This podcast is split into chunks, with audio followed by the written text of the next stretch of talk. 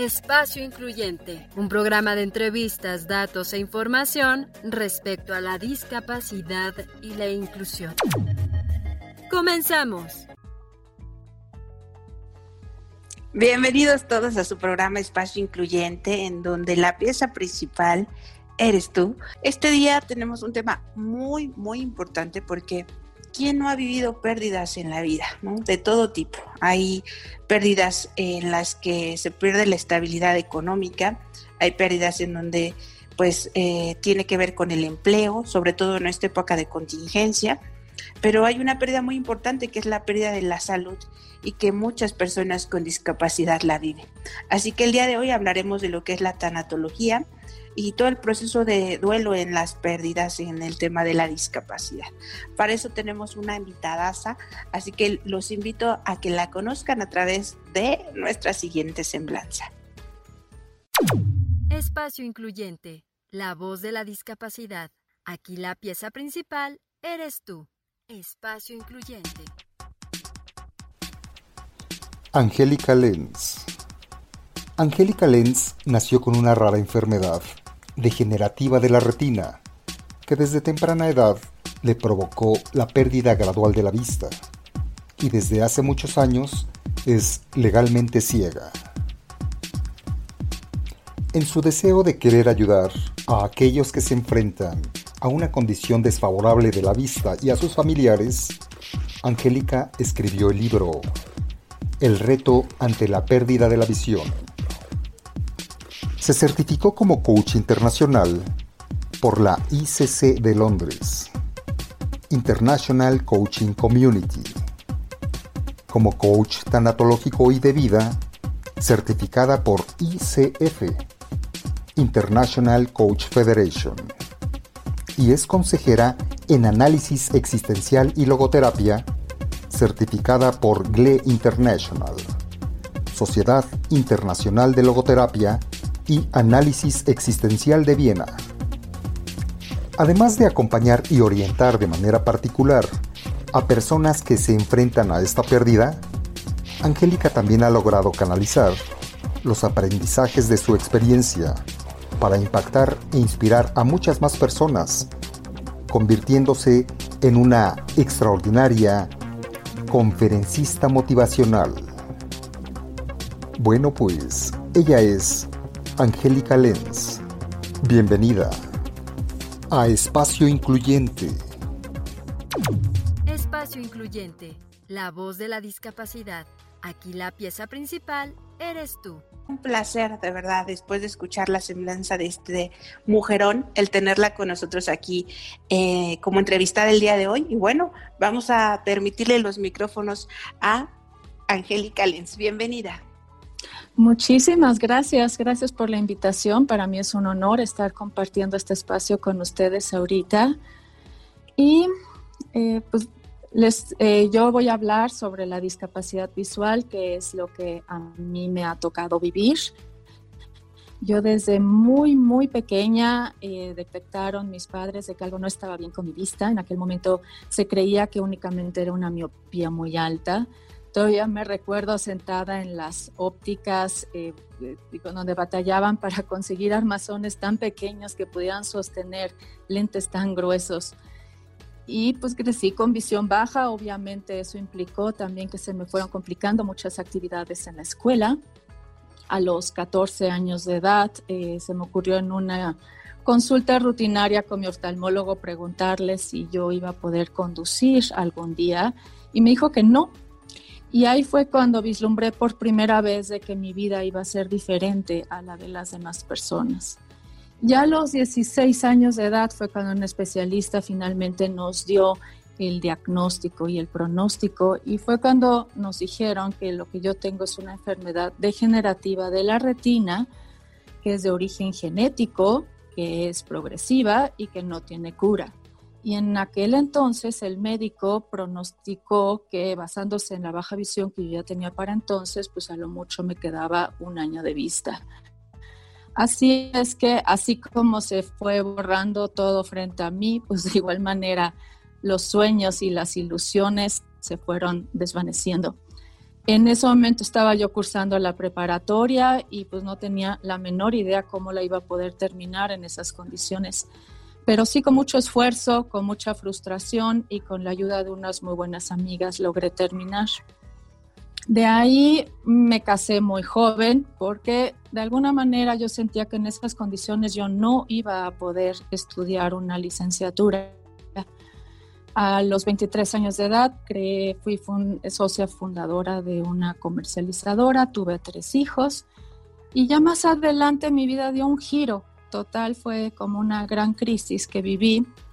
Eh, me separé de mi esposo y ahí fue donde surgió un nuevo sueño en mí.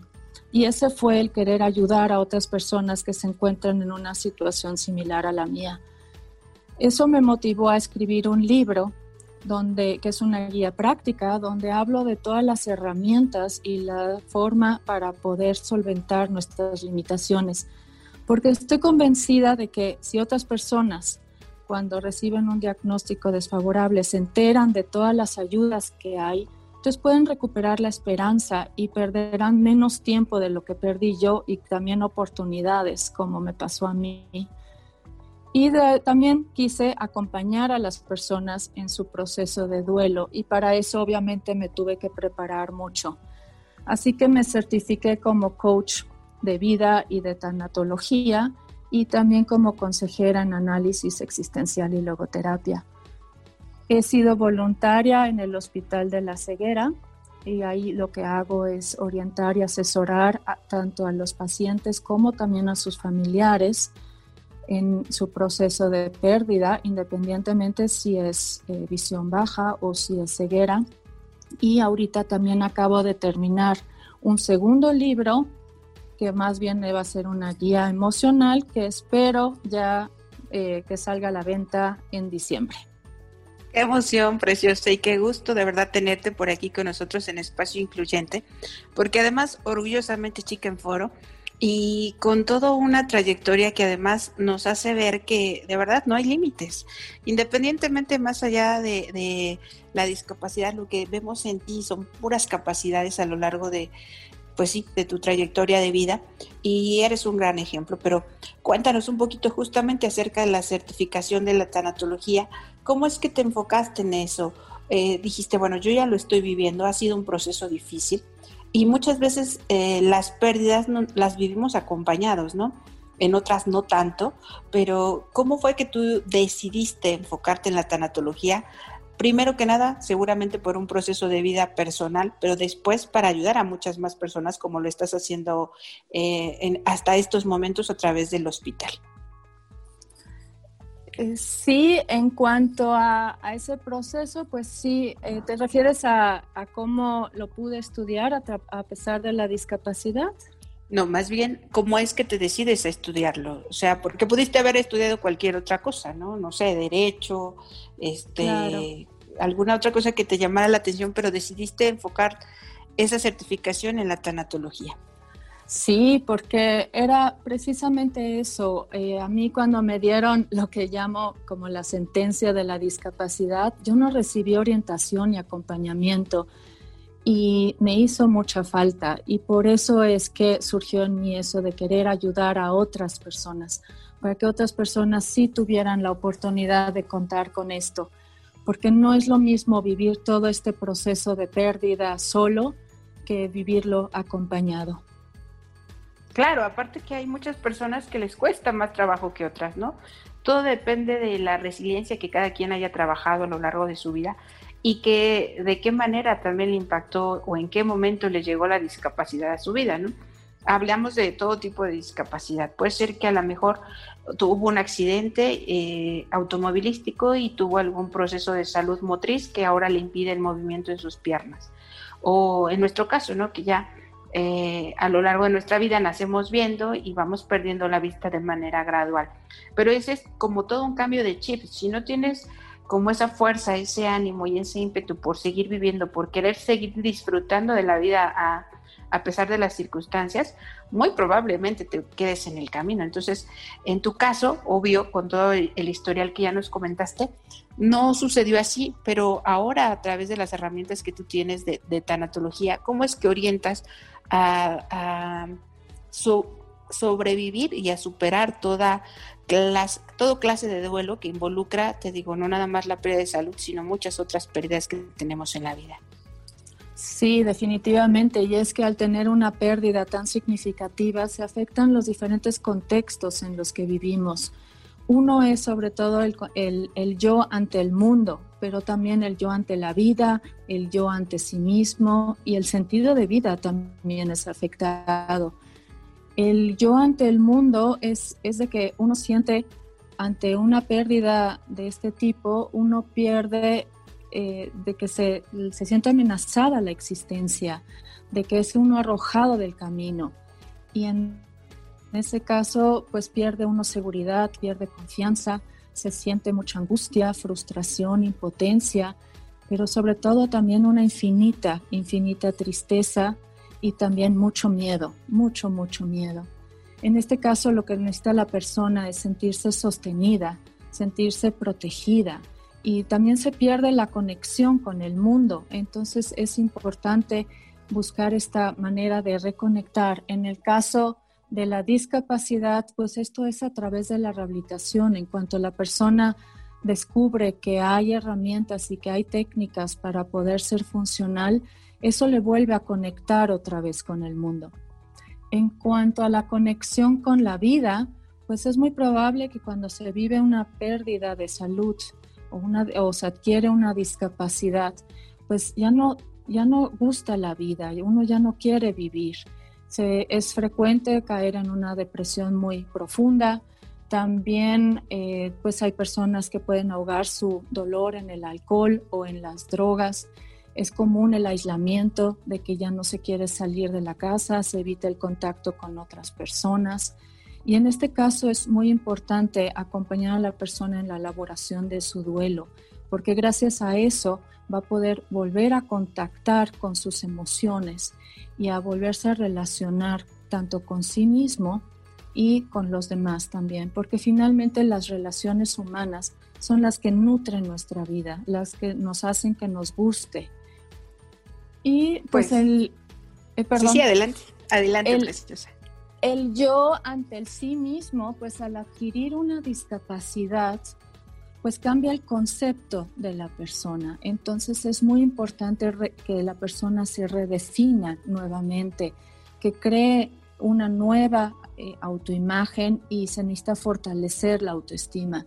Y aquí son muy importantes evaluar los estímulos también externos. Por ejemplo, si la persona es considerada, si la persona es apreciada, si es tratada con justicia. Y es importante también eh, fomentar el autoconocimiento, que la persona sepa y descubra cuáles son sus necesidades, cuáles son sus deseos.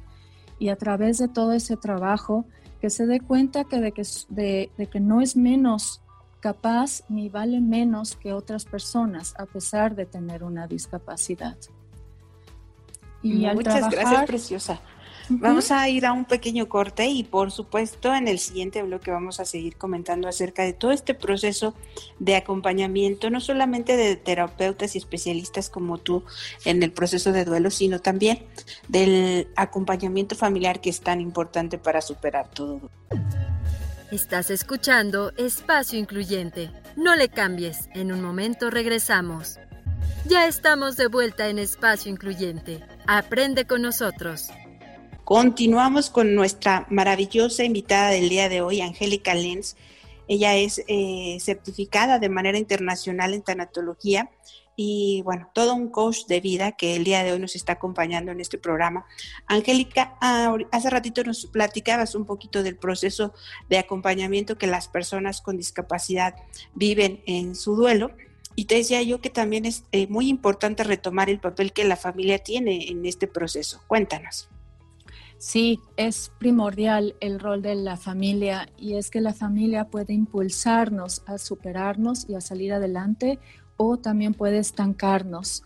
Entonces aquí pues me ha tocado ver diferentes situaciones desde familiares que a lo mejor menosprecian el problema y que le dicen al paciente o a la persona cosas como, nada más te estás haciendo, échale ganas, eh, estás fingiendo, cosas así.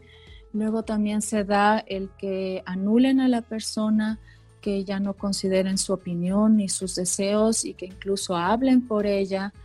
Y hay otro problema que luego surge con familiares, que es la sobreprotección. Y está más que ayudar, que obviamente lo hacen con amor y con cariño, pero limita más que las mismas limitaciones de la discapacidad.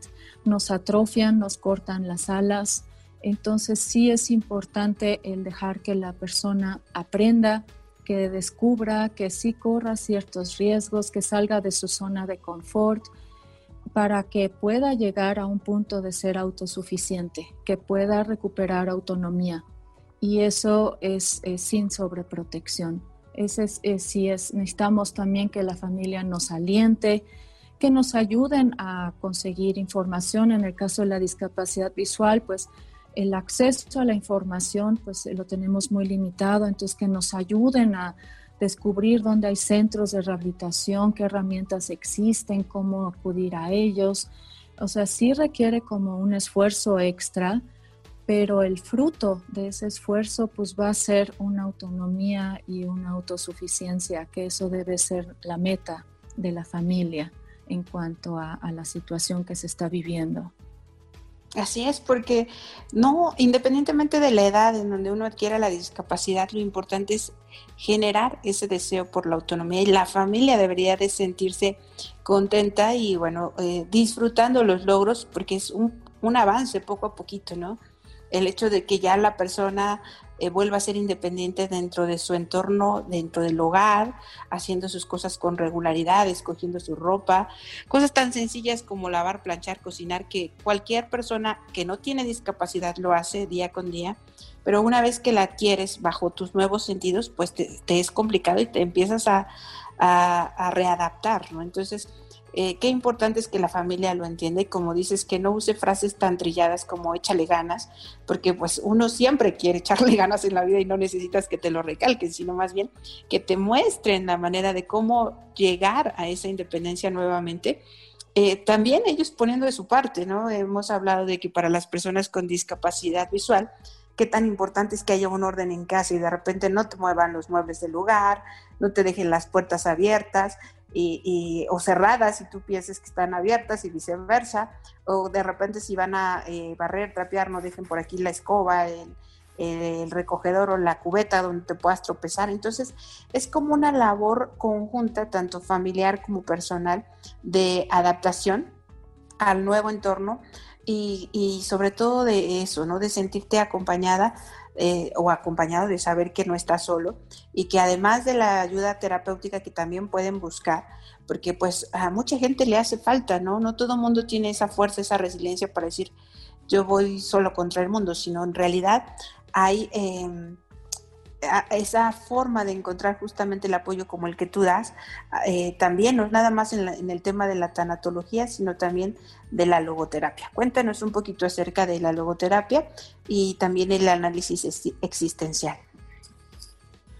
Pues hay en, estas metodologías una corriente de la psicología y se trabaja todo lo que es la, existencia, tiene un enfoque en la existencia y cuando se adquiere una discapacidad, pues es cuando todo esto se pone de cabeza, ¿no? Entonces sí trabajamos los contextos como los que mencioné hace un rato, el, yo ante el mundo, ante la vida, ante la persona misma, el llenar ese vacío. Curiosamente, cuando una persona ya es fortalecida en su autoestima, cuando ya puede relacionarse nuevamente, cuando ya puede conectarse con el mundo, entonces es cuando empiezan a surgir las ganas de ponerse nuevos objetivos, ya puede soñar nuevamente, ya puede ponerse metas y entonces es cuando se pone en acción. Y es entonces cuando descubre a veces de que eh, a través de ayudar incluso a otras personas, su vida adquiere como un sentido y la misma enfermedad adquiere un sentido. Eso me ha tocado verlo en varias ocasiones con varios pacientes que encontraron eso, ayudando a otras personas. Entonces, es un camino muy lindo y dentro de este pues hay muchas cosas de las, en las que nos podemos apoyar, incluso, por ejemplo, hasta verificar nuestras creencias. Eh, muchas veces hay en la sociedad está como muy arraigado el prejuicio y los falsos conceptos de que la discapacidad visual es incapacitante, que uno se vuelve una carga, que uno se vuelve inútil. Y no es así. A veces los referentes que tienen las personas pueden ser de personas que a lo mejor están pidiendo dinero en la calle, que están desalineadas, sucias, amargadas, eh, que se desquitan con otras personas. Pero si nuestro referente es, por ejemplo, una persona con autonomía personal, bien arreglada, que a lo mejor va con su bastón eh, eh, hacia una cita de trabajo, con su portafolios, ahí tenemos ya otras, otros referentes y eso nos ayuda mucho. Hay que revisar nuestras creencias para saber de dónde las agarramos y saber que, que es una persona con discapacidad pues puede lograr todo lo que quiera. Lo que pasa es que luego los límites no están tanto en, los, en las limitaciones físicas, sino más bien en nuestra mente o en la falta de información o en los prejuicios de la gente, ¿no? Entonces, pues eso sí nos ayuda mucho. Así es, mi querida Angélica, pues nosotros encantados de tenerte aquí en Espacio Incluyente. Y antes de que podamos eh, cerrar el programa, se nos ha ido rapidísimo, quisiera que nos comentaras un poquito eh, acerca de tus redes sociales, en dónde te pueden encontrar, eh, si estás dando terapia de manera individual ahorita con la contingencia, un poquito acerca de todo, cómo estás trabajando en esta temporada.